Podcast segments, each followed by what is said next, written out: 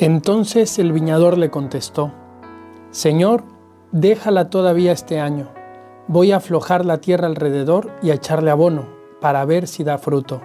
Si no, el año que viene la cortaré. Estamos ya en este tercer domingo de Cuaresma 20 de marzo de 2022 y el Evangelio de hoy nos presenta esa parábola tan conocida por todos nosotros del hombre que tenía una higuera que no daba higos y cómo ante la tentación de la impaciencia de cortarla, al final el Señor le dice, déjala y esperemos a ver si da frutos. Estamos aquí frente al tema de la paciencia y la impaciencia en la vida espiritual. Y la pregunta que tenemos que hacernos en esta cuaresma es, ¿qué chip tengo en mi interior? Ante todo, conmigo mismo, y después con los demás. ¿Tengo el chip de la paciencia o de la impaciencia? Vemos en este Evangelio cómo se presenta esa tentación de cortar la higuera, de no tener esperanza en la conversión, en el cambio, en el futuro.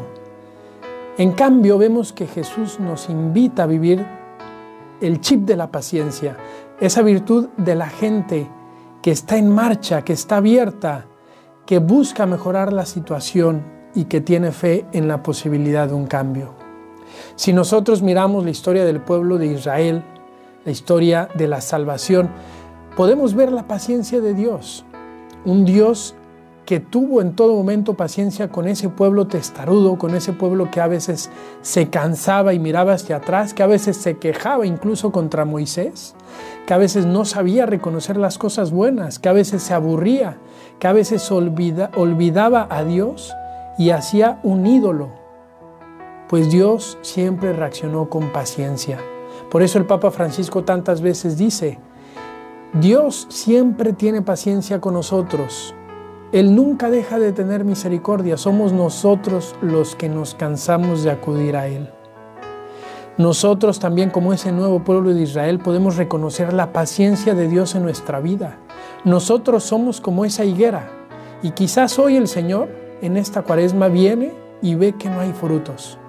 Ve que en este último año o en estos últimos años pues hemos caído en cierta indiferencia, en cierta rutina en nuestra vida de fe.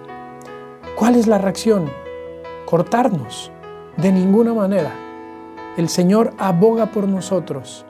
El Señor confía en que el próximo año que empieza hoy, porque cada día es una nueva oportunidad de empezar, vamos a dar frutos.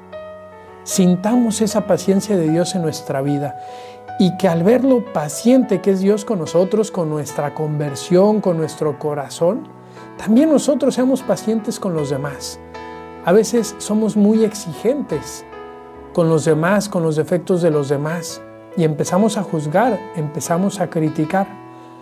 Pues que el Señor que nos tiene tanta paciencia, nos dé la gracia también a nosotros de ser pacientes con los demás.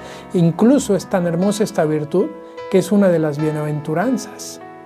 Está dentro de la bienaventuranza de la misericordia.